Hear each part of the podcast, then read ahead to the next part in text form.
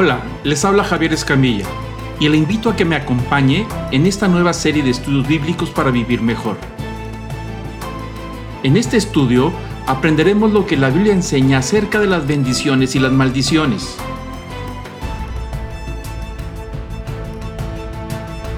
Este es el noveno episodio. En él estudiaremos cómo el pecado e idolatría entra a la vida del rey Salomón, convirtiéndolo en el deslabón débil y acarreando la maldición para las generaciones futuras. Continuamos con la tercera parte. Vamos avanzando en este tema. Esos quebrantamientos de los estatutos, de los mandamientos, de las leyes de Dios dice Deuteronomio, ah, perdón, dice el, libro de los reyes, que el corazón de Salomón se desvió por causa de las mujeres. Reyes 11, versículo 3. Y sus mujeres desviaron su corazón. El versículo 5 de ese mismo capítulo dice, porque Salomón siguió a Astoret, diosa de los Sidonios, y a Milcom, ídolo abominable de los amonitas.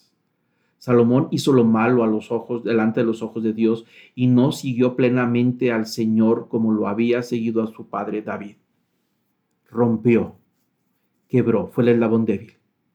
No siguió los pasos de su padre David. Él siguió su propio camino. Y ahí empieza el problema, que él creyó que él podía. Y sigue diciendo el versículo 7 de, segunda, de Primera de Reyes 11. Entonces Salomón edificó un lugar alto a Quemos, ídolo abominable de Moab, en el monte que está frente a Jerusalén, frente a la ciudad santa. Ahí construyó un templo porque una de sus esposas le exigía que le construyera un templo, porque una de sus esposas no se conformaba con tener su ídolo en su recámara. Y me imagino que debe haber habido más que eran adoradoras del culto a, a, Chemos y a Moloch. Ha haber sido bastantes, porque era muy popular este culto. Y se han de haber organizado entre todas y le exigieron, pero como su corazón las amaba a todas y estaba medio, medio débil hacia las mujeres, pues terminó cumpliéndole lo que pedían y construyó frente a Jerusalén. Ellas querían competir con el templo de Jerusalén. Ahí construyeron un templo a Moloch. Moloch, ídolo abominable. Es decir, este ídolo le pedían los primogénitos que fueran sacrificados. Así hizo también para todas las mujeres extranjeras, las cuales quemaban incienso y ofrecían sacrificios a los dioses. Todo este tema que se quedó en el harem, ahora Salomón se va debilitando por el amor que les tenía. Ya estaba muy enredado. Y ellas se fueron saliendo del harem y exigieron y pusieron templos por toda la nación había cultos por todos lados. La idolatría empezó a reinar en todos lados, a tal punto que enfrente de Jerusalén, enfrente del templo, había un templo de Moloch. ¿Que se lo construyó quién? Salomón. ¿Con qué dinero? Con el dinero de la nación. Creó la propia competencia para desviar al pueblo de Israel. El espiral de desgracia con Salomón. El Señor se enojó. Versículo 9 el Señor se enojó con Salomón porque su corazón se había apartado del Señor Dios de Israel y que le había aparecido dos veces. Versículo 11. Y el Señor le dijo a Salomón, porque has hecho esto y no has guardado mi pacto, mis estatutos que te ordeno hoy, ciertamente arrancaré el reino de ti y lo daré a tu siervo. Y ahí está la ascendencia ya. Dios se enojó con él y le quitó el reino. Es decir, ya no vas a tener el reino como lo tenías antes. Te lo voy a quitar y se lo voy a dar a tu general, a uno de los que te sirven. Ni siquiera te lo, te lo voy a dar a, tu descendencia. Pero entra la misericordia de Dios. Notemos ahí que, que surge algo interesante en el versículo 12. Dice que esta desgracia que ya es inminente y que ya está la sentencia y que Dios no va a cambiar de opinión, Dice, sin embargo, no lo voy a hacer en tus días, por amor a tu padre David, sino que lo arrancaré de la mano de tu hijo. Tampoco arrancaré todo el reino, sino que daré una tribu a tu hijo por amor a mi siervo David y por amor a Jerusalén, la cual he escogido. La desgracia ya estaba hecha, la sentencia ya estaba. ya era inminente, no iba a cambiar la historia, iba a perder el reino, iba a perder todo, todos los planes que Dios tenía se vinieron abajo, él no pudo continuar con lo que heredó de su padre, fue el eslabón débil, como ya lo estudiamos, pero le dice, toda esta desgracia que tú generaste, tu padre generó la bendición y eres la bendición y tú estás generando la maldición. Ahora toda la nación de Israel va a, caer en maldición. Tu familia va a caer en maldición. Tú vas a caer en maldición. Todas las bendiciones que te ganó tu padre por esa relación, las estás perdiendo. Pero, dijo, no vas a ver la desgracia. Nomás te digo lo que va a pasar. Pero eso que estoy cuidándote a ti, que no vea la desgracia, no es por amor a ti. No te confundas, Salomón. No es por amor a ti que no vas a ver esta desgracia, es por amor a tu padre. Tanto amé a tu padre David, que por amor a tu padre tú no vas a ver la desgracia. Y eso se llama misericordia. No es por ti, Salomón, es por tu padre. Y sigue diciendo ahí que va a arrancar eso y esa desgracia va a pasar en las manos de su hijo. Cuando Salomón muera, hereda a su hijo el reino y empieza la, la división. Le va a tocar a tu hijo, a ti no. No te pierdas, no te confundas. Es por amor a tu padre, no por lo que tú hiciste. No has hecho nada que merezca mi misericordia. Es por tu padre. Pero aparte, y se voy a arrancar a todas las tribus, te las voy a quitar. Solamente voy a dejar una tribu para tu hijo. Y eso, ese poquito que voy a dejar de todo el reino, que se lo voy a dejar en las manos de tu hijo, no es por amor a ti. No, no te confundas, es por amor a tu padre David. Y notamos que la misericordia de Dios puede ser heredada. Si Dios nos ha tratado con misericordia, es por la manera en que nuestros padres actuaron delante de Dios. Las bendiciones heredan, las maldiciones también se heredan pero la misericordia también se hereda por amor a tus padres. Muchas veces nosotros disfrutamos y vivimos grandes bendiciones por lo que hicieron nuestros padres, por lo que hicieron nuestros abuelos. Y nosotros tenemos que entender que nosotros no somos los generadores de esa bendición. Hijos que están, que están disfrutando de lo que hicieron sus padres o sus abuelos. Ahí deberíamos de tomar la responsabilidad de cuidarlo, acrecentarlo, santificarlo y heredarlo a la siguiente generación. Y enseñar a nuestros hijos a que cuiden lo que otros han generado. Y si por alguna razón nosotros hemos actuado con maldad y nos hemos equivocado, si Dios no quita la bendición, es por amor a los, a los antepasados, por la relación que tuvieron de una relación santa con Dios, de un pacto que hicieron, todavía los hijos siguen disfrutando, hasta los nietos o a los bisnietos, no por lo que ellos hicieron. Y si no ven la desgracia en su generación, no es porque ellos son buenos, es porque sus antepasados, la bendición es tan grande que los alcanza la misericordia. No estoy hablando de la salvación, estoy hablando de las bendiciones sobrenaturales que hemos hablado mucho en esta clase. Hemos hablado mucho. Y aquí vemos la desgracia y la, maldición que se está generando, pero también vemos la misericordia. Vamos avanzando porque todavía falta y no sé si voy a alcanzar a terminarlo el día de hoy. Esperemos que sí. Si me dan ah, media hora más, terminamos la clase de Salomón para no dejarlo para la siguiente semana. Dice el capítulo ah, de Reyes 11, que de este, en esta espiral de desgracia, el cuarto punto es que Dios ahora levanta adversarios. ¿Tiene misericordia sobre Salomón? Sí, pero ahora viene que le quita la protección que Dios le había dado. Dice que levantó, el versículo 14, levantó un adversario a Salomón, un enemigo. ¿Quién lo levantó? Lo levantó el Señor. Dios le levantó un enemigo para que le hiciera la vida difícil. Le, dio, le levantó un enemigo para poder recordarle a quién debería de buscar.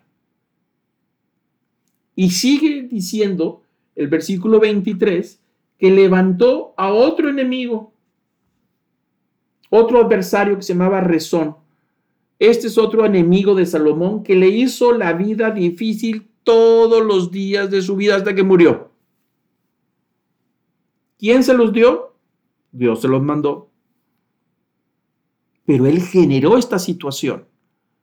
Ahí podemos ver el mapa del, imperio que heredó. Toda la parte amarilla que vemos anaranjada es toda la influencia de que, que heredó de su padre David. Hasta allá llegó. Pero lo que quedó cuando Salomón fue rey, quedó todavía un pedacito. Fue perdiendo todo, fue perdiendo cada vez más, más y más y más. En esa desesperación que Salomón sigue entrando, empiezan los problemas financieros en toda la nación. Él siente que Dios ya no está con él. No haya, no forma de poder resolverlo. Y empieza a, haber problemas financieros. Suben los impuestos, a tal punto que apedrean al encargado de las obras públicas. La nación está ya no está a gusto con, con Salomón. Ya no puede porque le han cargado los impuestos en excesos para salir del atolladero. Apedrean al encargado de obras públicas, como lo vemos en el templo, en, ese momento, y por supuesto aumentan los impuestos. Y empiezan los problemas graves. Se va hundiendo y hundiendo y se va perdiendo toda la bendición que heredó. Todo se pierde. La salvación no se pierde. Es otro tema. Estamos hablando de las bendiciones sobrenaturales. El pueblo pierde el rumbo y dirección en los tiempos de Salomón ya no saben qué hacer. Salomón tampoco. Se hundió. Y todo lo que se decía de él, cuando la reina de Sabá dijo, no, ni siquiera eres la mitad de lo que me habían platicado. Tú superas todo lo que había escuchado de ti. En sabiduría, en conocimiento, en riqueza. Qué suertudo el pueblo de Israel de haber escogido un rey como tú. ¿Cuánto ama Dios a Israel que puso un rey como tú? en una generación se volteó todo. Se convirtió en maldición. Punto número 10. Muere Salomón y deja la nación en desgracia, en maldición. Cuando muere Salomón, la nación ya es una maldición. Templos por todos lados, sacerdotes de los cultos paganos por todos lados. Había crecido muchísimo el culto a Moloch enfrente del templo de Dios ahí en Jerusalén, la gran competencia lo dejó en desgracia. En una sola generación. Muere Salomón y su hijo Roboam reina en su lugar. ¿Le fue mejor? No, le fue peor con su hijo. Porque aparte ni siquiera se había ocupado de ellos. Con el rey Roboam las cosas empeoran. Mire lo que dice la escritura en Primera de Reyes cuando ya muere Salomón y está reinando Roboam, el yugo que tu padre puso sobre nosotros, dice, le pedía al pueblo a Roboam, aligera el yugo que tu padre puso. Así terminó el reinado de Salomón con un yugo muy pesado sobre la nación, mucha opresión. Ya no podía sostener todo. Y, y Roboam hereda una nación oprimida, cansada, agotada. Se estaba perdiendo todo los consejeros que él tiene, una corte joven, de puros jóvenes que se rodeó, le dicen los jóvenes que habían criado con él, o sea, de su propia generación, le dijeron, así dirás al pueblo de Israel. Tu padre hizo pesado nuestro yugo, pero tú hazlas más ligero que nosotros. Así te están pidiendo, Robam, pero así les vas a decir, mi dedo meñique es más grueso que los lomos de mi padre. Por cuanto mi padre os cargó con un pesado yugo, yo añadiré a, vuestro yugo. Mi padre os castigó con látigos, pero yo os castigaré con escorpiones. Peor la situación. Esa es la tercera generación.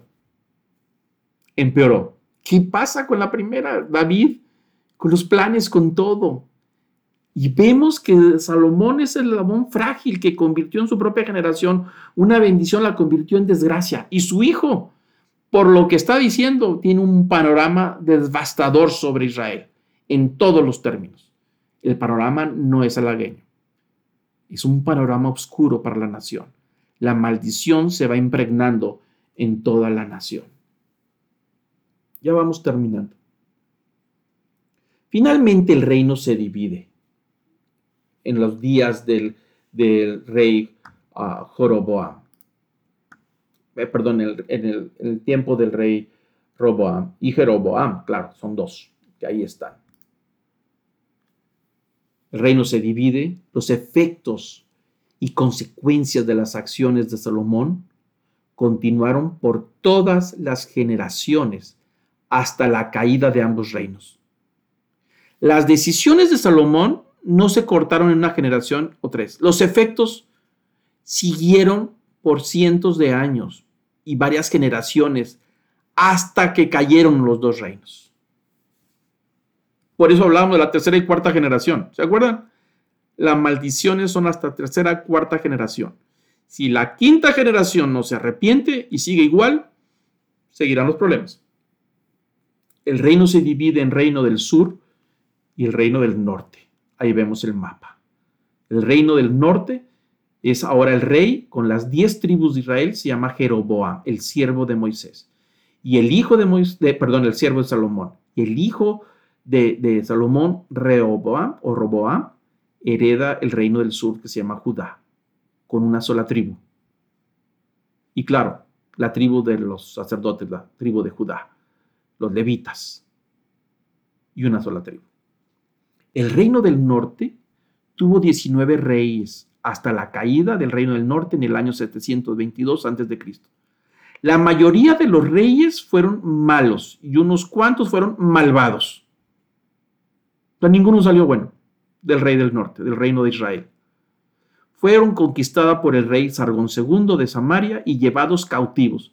Jamás regresaron. Se les conoce como las diez tribus perdidas de Israel. Ahí están los efectos había planes con las doce tribus. Los planes estaban muy bien con David.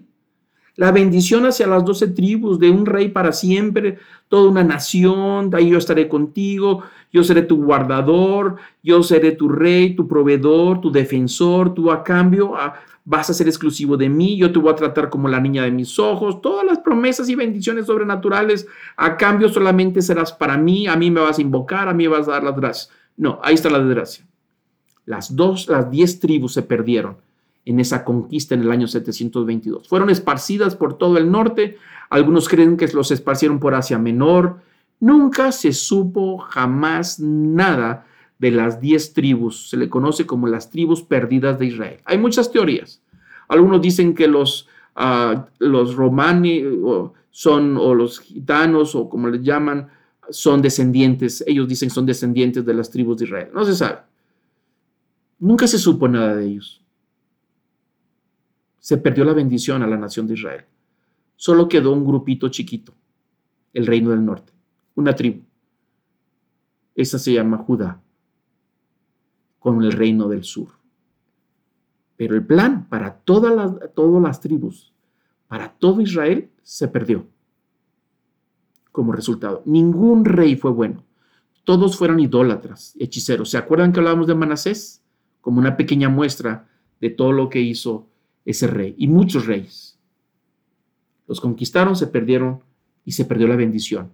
Los planes de Dios que tenía de que de ellos saldría el Mesías se perdió. De la bendición para todas las naciones se perdió. Solamente quedó uno chiquito, el reino de Judá. Roboam fue malo también. No crea que fue un gran rey. El hijo de Salomón tuvo sus problemas también, igual que todos los demás reyes. Pero a diferencia del reino del norte, hubo algunos reyes que podemos considerar reyes buenos. Veinte reyes tuvo el reino del sur, el reino de Judá. También tuvo su caída, sus consecuencias, no se pudieron detener. En el año 598 a.C., fue la caída de la Gran Jerusalén. Hubo ocho reyes que fueron buenos, buenos, reformadores. Ahí tenemos reyes eh, ya conocidos, eh, que son populares, y reyes muy malos, que también podemos hacer una lista, ¿no? Y hubo cinco reyes malvados, malvados, siete malos y cinco malvados, y ocho reyes que fueron buenos. Judá fue conquistada en tres ocasiones por el rey Nabucodonosor de Babilonia. Los llevó cautivos en Babilonia por 70 años hasta su regreso bajo el liderazgo de Nehemías. Es decir, también cayó Jerusalén, el reino del sur. Son efectos de lo que inició Salomón. No nos perdamos. Ahí está la lista de, de las tres generaciones. Saúl, David, Salomón. Saúl cometió hechicería, fue cortado. David fue un gran rey, generó una gran bendición sobrenatural. Salomón no supo qué hacer con ella y la convirtió en maldición. Se divide el reino de Israel. Dos reyes, reino del sur, Judá, reino del norte, Israel. Y ahí está la lista de todos los reyes, hasta su caída. Reyes buenos y reyes malos. 598. El imperio babilónico arrasó con Jerusalén a un exilio obligado. El último rey fue el famoso rey Joaquín en el reino de Judá. Muy jovencito. Se lo llevaron al rey Joaquín, se lo llevó Nabucodonosor con toda la corte, se lo llevó a Babilonia. Y puso en su lugar a otro rey, Sedequías, que era un títere.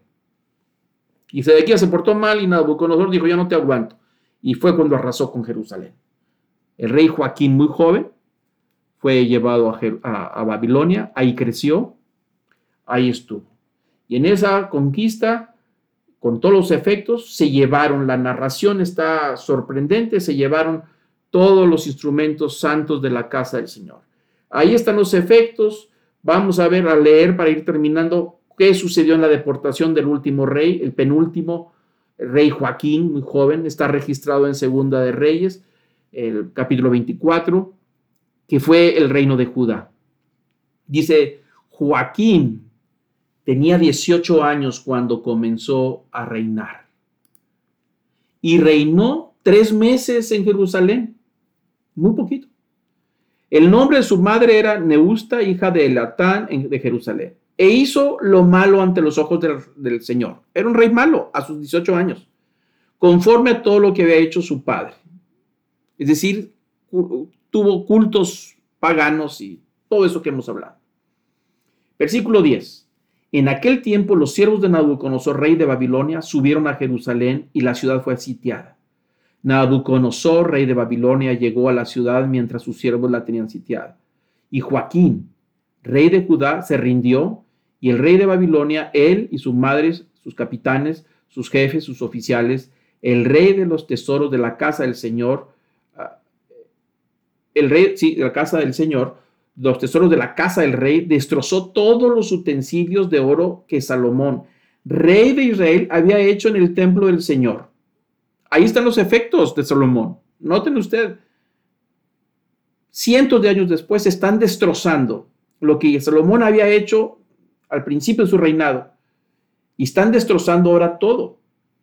De todo lo que habían hecho en el templo había desaparecido. Versículo 14, y se llevó en cautiverio a todo Jerusalén, a todos los capitanes, a todos los hombres valientes, diez mil cautivos y a todos los artesanos y herreros. Nada quedó, excepto la gente más pobre del país. También se llevó Joaquín en cautiverio, cautiverio a Babilonia, asimismo a la madre del rey y a las mujeres del rey, a sus oficiales, a los poderosos del país, se los llevó en cautiverio a Babilonia. Todos los hombres valientes, siete mil, y los artesanos y herreros, mil. Todos fueron aptos para la guerra. También a estos el rey de Babilonia llevó cautivos a Babilonia. Entonces el rey de Babilonia puso por rey en lugar de Joaquín a su tío Matanías y cambió su nombre por el de Sedequías. Ahí está registrado el final de la historia. Los efectos de Salomón concluyen ahí. La desgracia. Sus reyes desaparecieron. 70 años cautivos. Se destruye Jerusalén, el templo. No se sabe nada del tesoro del templo, de los utensilios de oro que usaban para el culto.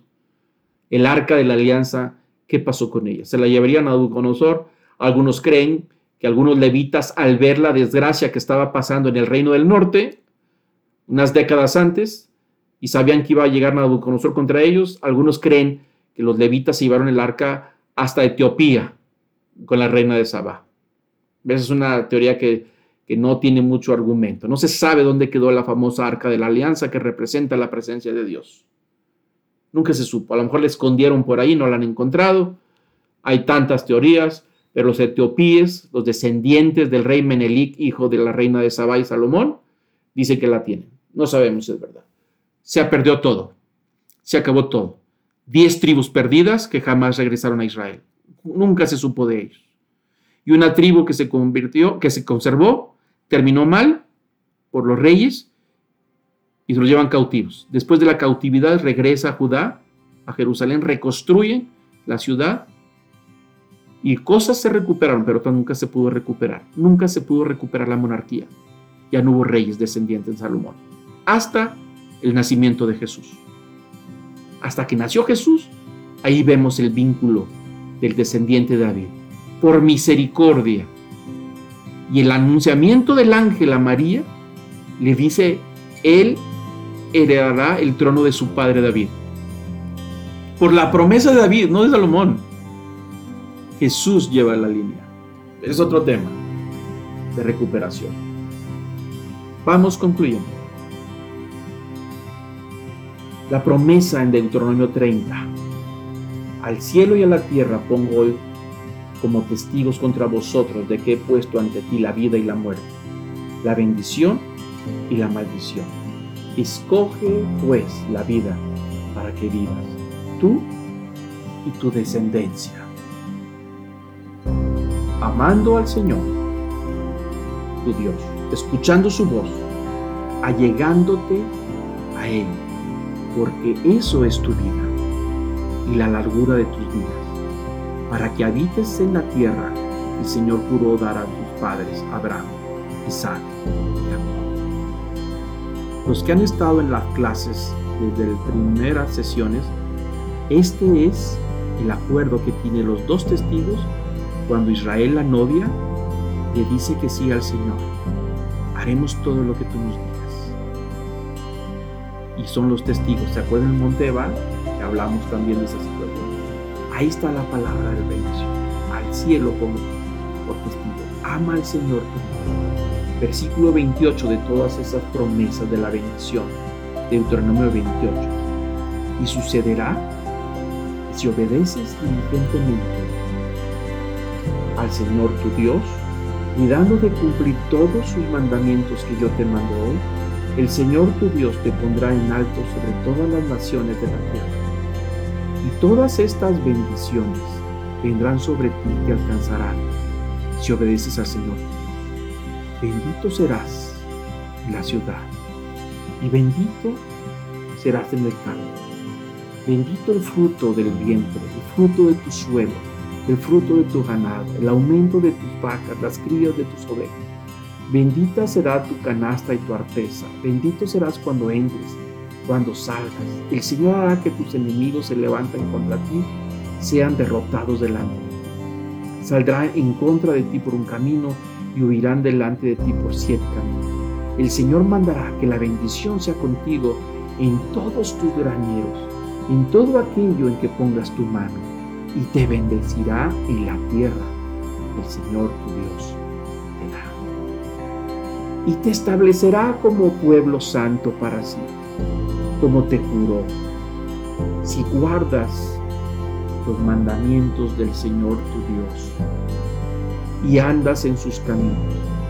Entonces verás todos los pueblos de la tierra que sobre ti es invocado el nombre del Señor y te temerán y el Señor te hará abundar en bienes, en el fruto de tu vientre, en el fruto de tu ganado, en el producto de tu suelo, en la tierra que el Señor juró a tus padres que te dará. Y abrirá el Señor para ti su buen tesoro, los cielos para dar lluvia a tu tierra a tiempo y para bendecir toda la obra de tu mano. Y tú prestarás a muchos, muchas naciones, pero no tomarás prestado te pondrá el Señor a la cabeza y no en la cola. Solo estarás encima y nunca estarás debajo, debajo, si escuchas los mandamientos del Señor tu Dios que te ordenó, para que los guardes cuidadosamente. No te desvíes de ninguna de las palabras que te ordenó ni a la derecha ni a la izquierda. Ahí está toda esta palabra la bendición. Estas palabras fueron dadas al principio a la nación de Israel. ¿Qué pasó? ¿Cómo se enredó? ¿Cómo nos perdimos? Dios quiere bendecirnos. Pero ¿en qué momento nos desviamos? ¿En qué momento nos enredamos? ¿En qué momento? Salomón heredó todo. Y las consecuencias de sus decisiones llevaron a perder diez tribus.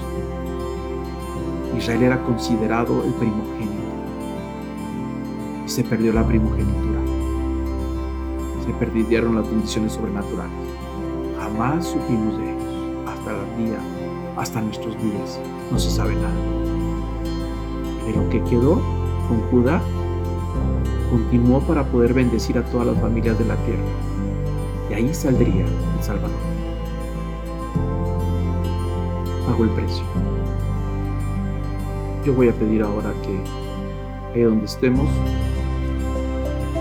inclinemos nuestro rostro. Sé que ha sido una clase larga, pero necesitamos en estos momentos estar a cuentas con Dios. Puede bloquear su pantalla si así lo quiere y estar de rodillas o cerrar sus ojos, lo que usted quiera, pero necesitamos este tiempo con Dios. Este es un tiempo de usted con su Señor. Es un tiempo que tenemos con Él. Es un tiempo donde debemos de reflexionar qué hemos hecho con la bendición que Dios nos ha dado. ¿Seré yo el eslabón débil? ¿O seré David, que a pesar de mis defectos y mis flaquezas, el corazón está ligado al corazón de Dios? ¿Será que nuestra, la misericordia que Dios ha tenido será por alguien más? Por el amor que mis padres tuvieron por el Señor, por el pacto que hicieron, por mi madre. Estoy disfrutando las bendiciones que mi madre generó por una relación especial con él o mi padre. ¿O soy yo el que voy a convertir la, la bendición en maldición? Padre, te pedimos en estos momentos Espíritu Santo nos dé claridad y nos revele y nos redarguye sobre los pasos que estamos dando, sobre las decisiones que hemos tomado. ¿Qué estoy haciendo con la bendición que tú me has dado? ¿Qué estoy haciendo con lo que pusiste en mis manos? ¿Qué estoy haciendo con los dones? ¿Qué estoy haciendo con el Espíritu Santo que tú me has dado como regalo? ¿Qué estoy haciendo con la herencia en Cristo? ¿Qué estoy haciendo? Padre, enséñanos a mantener un vínculo saludable contigo, saludable con los placeres de esta vida, con el dinero y con la riqueza, con el poder, con la gloria humana, que podamos ubicarnos en esa realidad y entender que esas cuatro cosas vienen de ti. Y esas cuatro cosas fueron dadas bendecirnos y que a través de esa bendición podemos glorificarte a ti, que de ti recibimos los recursos necesarios para vivir, que tú eres nuestro defensor, nuestro guardador, que tú eres el que nos levanta, que tú de ti viene todo lo que nos hace falta, aún los placeres de esta vida, en la forma adecuada y propicia, vienen de ti, porque tú has dicho cómo podemos relacionarnos con ellos. Enséñanos, Señor, a romper con toda adicción al dinero, con toda la adicción a la fama, a la gloria humana, con toda adicción al placer humano, con toda adicción al poder. Que podamos, Señor, relacionarnos saludablemente con ellos. Tú nos los has dado para gloria tuya, para bendecir a nuestros hijos, para bendecir a la familia. Podamos, Señor, entender las bendiciones. Señor, si hemos sido causantes de la maldición, en este momento nos arrepentimos, Señor, de todo pecado. Y nos arrepentimos de nuestro descuido. Y nos arrepentimos de nuestras debilidades. Te pedimos que nos fortalezcas en tu espíritu, que tu espíritu nos dé la sabiduría para tratar con eso y que podamos ser fieles a ti y que podamos bendecir a nuestra propia generación. Padre, en el nombre de Jesús, echamos fuera toda maldición y nos comprometemos a cultivar tu bendición a través de tus principios, tus estatutos, tus ordenanzas y de vivir bajo el pacto, entendiendo que nuestra vida tiene un propósito y objetivo para la gloria de tu santo nombre. Recibe, Señor, toda nuestra adoración que solamente a ti te corresponde. Renunciamos a toda idolatría. Renunciamos a todo culto, Señor, que no sea hacia ti. Nuestro corazón te pertenece, nuestra gratitud te pertenece, nuestra alabanza te pertenece, la adoración te pertenece solamente porque no hay otro nombre dado a los hombres, sino el nombre de Jesús, en el cual tenemos. A ti Jesús te reconocemos como Señor y Dios. Recibe Jesús toda la honra, toda la gloria, la majestad y dominio por los siglos de los siglos. Amén.